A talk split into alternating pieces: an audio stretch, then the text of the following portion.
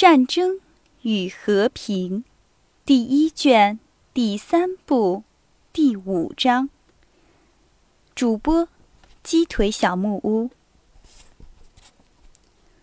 大家分散了，除了阿纳托尔一躺上床就立刻睡着了。以后这天晚上，别人都很久没有睡着。他真的会做我的丈夫吗？就是他，这个陌生的。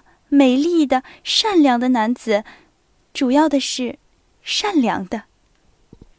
玛利亚公爵小姐想，于是她心中发生了几乎从未有过的恐惧。她不敢回顾，她似乎觉得有人站在屏风后面，在黑暗的角落里。这个人便是他，魔鬼，而他就是那个有白额头、黑眉毛、红嘴唇的男子。他按铃唤来了女仆，要女仆睡在他的房里。布瑞昂小姐这天晚上在花房里徘徊了很久，空等了什么人？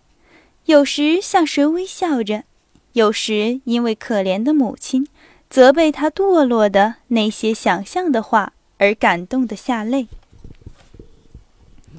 矮小的公爵夫人向女仆抱怨说床不舒适。他既不能侧着睡，又不能俯着睡，所有的姿势都是难受的、不舒服的。他的肚子妨碍着他，他偏偏在这天晚上比平常更加妨碍他，因为安娜托尔的出现使他清楚地想起了没有怀孕的时候，那时一切都是轻松而愉快的。他穿着睡衣，戴着睡帽。坐在靠椅上，瞌睡沉沉的，头发凌乱的嘎甲咕噜着什么，第三次拍打着、翻转着沉重的羽毛床垫。我像你说的，这全是突突嗷嗷的。矮小的公爵夫人一再的说：“我自己是高兴睡觉的，所以这不是我的错。”他的声音打颤了。好像一个要哭的孩子一样。老公爵也没有睡，齐航在瞌睡中听到他在愤怒地走动，并且哼鼻子。老公爵似乎觉得他为女儿受了侮辱，这侮辱是最痛苦的，因为这不是和他有关的，而是和另一个人，和他比爱自己还要钟爱的女儿有关的。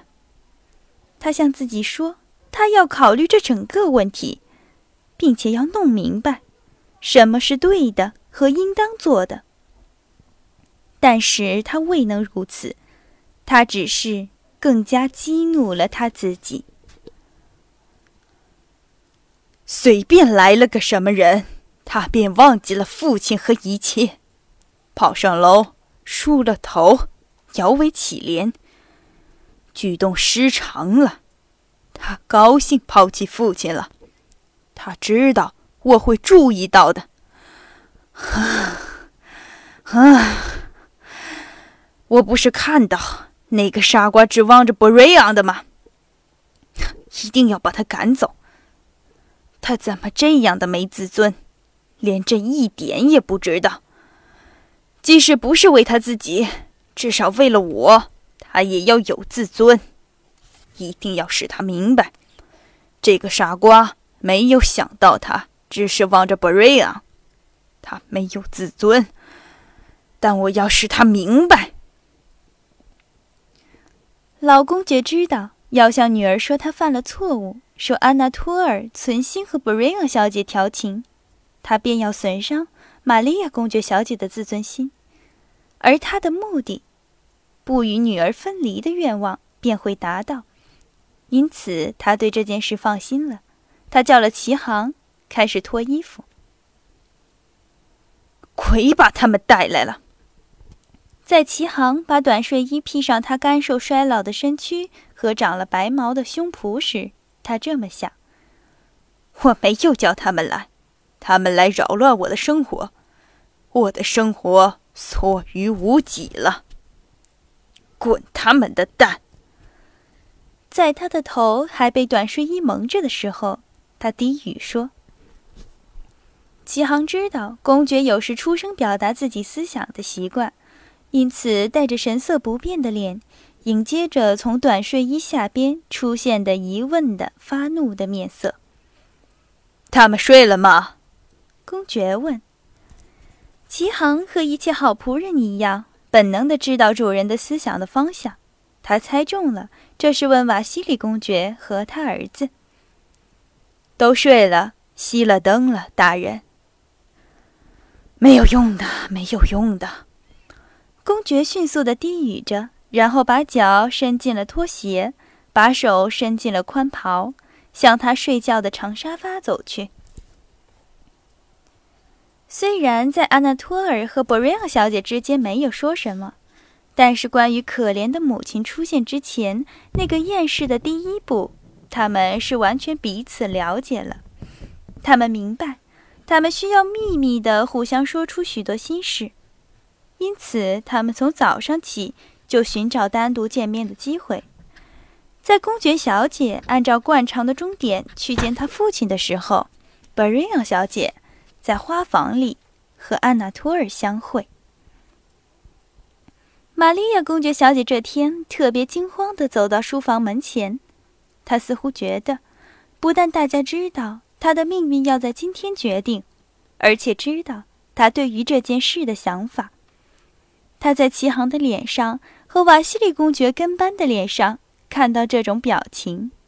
这个跟班拿着热水在走廊上遇见了他，向他深深的鞠躬。老公爵这天早晨对于女儿的态度是极其亲切而小心的。这种小心的表情。玛利亚公爵小姐很知道，这种表情是她的脸上，在那样的时候所有的。就是在她因为玛利亚公爵小姐不懂得数学题而恼怒的把她的干枯的手握成拳头，并且站立起来离开他，低声的把同样的话重复几次的时候所有的。他立刻提到正事，撑着您，开始说话。他们向我提了您的婚事。他不自然的微笑着说：“我想您已经料想到了。”他继续说：“瓦西里公爵来到此地，并且带来了他的学生。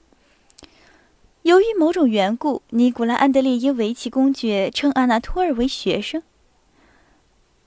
并不是为了我的美丽的眼睛。”他们昨天向我提到您的婚事，因为您知道我的原则。我想让您自己过问这件事儿。我我要怎样了解您的话呢，爸爸？公爵小姐说，脸色发白又发赤。怎样了解？父亲愤怒地咆哮着。瓦西里公爵看中你做他的媳妇。替他的学生向你提议婚事，就是这样的了解。怎么了解？哼，我倒要问你。我不知道您觉得怎样，爸爸。公爵小姐低声地说：“我，与我何干？让我站旁边吧。不是我要出嫁，您怎样？这就是我想要知道的。”公爵小姐看出了父亲不赞同这件事儿，但同时又想到，她一生的命运就要现在决定，或者永不决定。她垂下了眼睛，避免父亲的目光。在这种目光的影响之下，他觉得，他不能思想，只能习惯的服从。于是他说：“我只希望一件事儿，执行您的意志。”他说。但是，假使必须说出我的愿望，他还来不及把话说完，公爵打断了他的话。好极了，他喊叫起来。他要娶你，还有你的庄莲，顺便还要娶布瑞昂小姐，他做他的妻子，而你却……公爵止住了。他注意到了这些话对于女儿所发生的影响，他垂了头。准备要哭了。啊啊！我说笑话，说笑话。他说：“记住这一点，公爵小姐，我坚持我的原则。女子有充分的选择权，我给你自由。记住这一点，你的决定关系你一生的幸福，用不着说的我。但是，我我不知道，爸爸。不用说了，他是奉命的。”他不仅仅是可以娶你，他还可以娶任何人的。但你有选择的自由。回你的房里去吧，想一想，过一个钟头再到我这儿，并且当他的面说，愿不愿意？我知道你要祷告，好，请祷告吧，但最好是想一想。去吧。当公爵小姐神志迷迷糊糊的，已经蹒跚着走出书房时，她还叫着：“愿不愿意？愿不愿意？愿不愿意？”她的命运决定了，并且是幸福的决定了。但是父亲说到伯瑞昂小姐的话，这个暗示是可怕的。假定说这是不确的。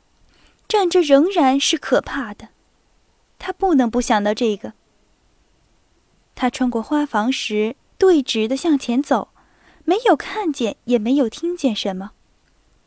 忽然，本瑞昂小姐的熟识的低语声唤起了他的注意。他抬起眼睛，在两步之外的地方看见了阿纳托尔，他搂抱着法国女子，并且在向她低语。安娜托尔的脸上流露着可怕的表情。他回头看了看玛利亚公爵小姐，在第一秒钟的时候还没有来得及放开博瑞亚小姐的腰。他还没有看见公爵小姐。水在哪儿？什么事儿？等一下。似乎安娜托尔的脸上这么说。玛丽亚公爵小姐无言的望着他们，她不能明白这个。最后，本瑞昂小姐叫了一声，跑走了。安娜托尔带着愉快的笑容向玛利亚小姐鞠躬，似乎在请她笑这个奇怪的偶然事件，然后耸了耸肩，走进了通往他住房的门。过了一个小时。齐航来唤玛利亚公爵小姐，他找她去见老公爵，还说瓦西里谢尔盖维奇公爵也在那里。在齐航来的时候，公爵小姐坐在自己的房间的沙发上，把流泪的布瑞昂小姐抱在他怀里。玛利亚公爵小姐轻轻抚摸着他的头，公爵小姐美丽的眼睛流露着素常的镇定的光芒，亲切的。同情的望着博瑞昂小姐美丽的小脸。啊，公爵小姐，我在你的心里是永远的完了。博瑞昂小姐说：“为什么？我比从前更爱你。”玛利亚公爵小姐说：“我要为你的幸福去做我所能做的一切。”但你轻视我。你是这么纯洁，你绝不会明白情感的冲动。啊，只是我可怜的母亲。我全明白，真的。玛利亚公爵小姐优异的微笑着回答：“您放心，我亲爱的，我要到父亲那里去了。”他说过，就走出去了。当玛利亚公爵小姐进房时，瓦西里公爵一条腿高高的架着另一条腿坐着，手拿着鼻烟壶，面带着深受感动的笑容，好像感动到了极点，好像自己在惋惜，并且嘲笑自己的敏感。他连忙捏了一撮鼻烟，凑近了鼻子。好，我亲爱的，他站起来，握着他的双手说：“他叹了口气，补充说。”我儿子的命运操在你手里，决定吧，我亲爱的、善良的、文雅的玛丽。我一向爱你，就像爱我的女儿一样。他退开了，真正的泪在他眼睛里出现了。尼古拉·安德烈耶维奇公爵哼了哼鼻子。公爵替他的学生，他的儿子，向你提议婚事。你愿不愿做阿纳托尔·库拉根公爵的妻子？你说，愿不愿意？他大声地说。然后我替我自己保留表示意见的权利。是的，我的意见，只是我的意见。尼古拉·安德烈维奇公爵对着瓦西里公爵说，回答着他的恳求的表情：“你愿不愿意？”我的愿望，爸爸，是永远不离开你，永远不让我的生活离开你的生活。我不愿出阁。他用他美丽的眼睛瞥了瞥瓦西里公爵和父亲，坚决地说：“废话，胡说，废话！”尼古拉·安德烈耶维奇公爵皱着眉，大声地说，抓了女儿的手。把他拉到自己面前，但没有吻他，只把自己的额头向他的额头低垂着，刚好碰上了他的额头，并且那样的捏着他所握的手，以致他皱了皱眉，叫了一声。瓦西里公爵站起来：“我亲爱的，我要告诉你，这个时候是我永远不会、永远不会忘记的。”但是我亲爱的，你不让我们有一点打动这个仁慈宽宏的心肠的希望吗？说吧，也许来日方长。说吧，也许会。公爵，我所说的就是我心里的一切。我感谢您给我的这个荣幸，但我绝不做您儿子的家事。好，完结了，我亲爱的，我很高兴看见你，很高兴看见你，回自己的房里去吧，公爵小姐，去吧。老公爵说：“我很高兴，我很高兴看见你。”他搂抱着瓦西里公爵说：“我的天职是另外一种。”玛丽亚公爵小姐想到她自己。我的天职是要为另一种幸福，为爱与自我牺牲的幸福而觉得幸福。无论我付出多么大的代价，我要为可怜的巴瑞昂谋幸福。他那么热情的爱他，他那么热情的忏悔。我要做的这一切，使他和他结婚。假使他没有钱。我便给他钱。我要请求父亲，我要请求安德烈。他做了他妻子的时候，我将是那么幸福。他是那么不幸，人地生疏，孤单单的，没有依靠。我的上帝呀！假使他能够那么忘掉他自己，他一定会热烈的爱他。也许，我会做同样的事。玛利亚公爵小姐。自己想着。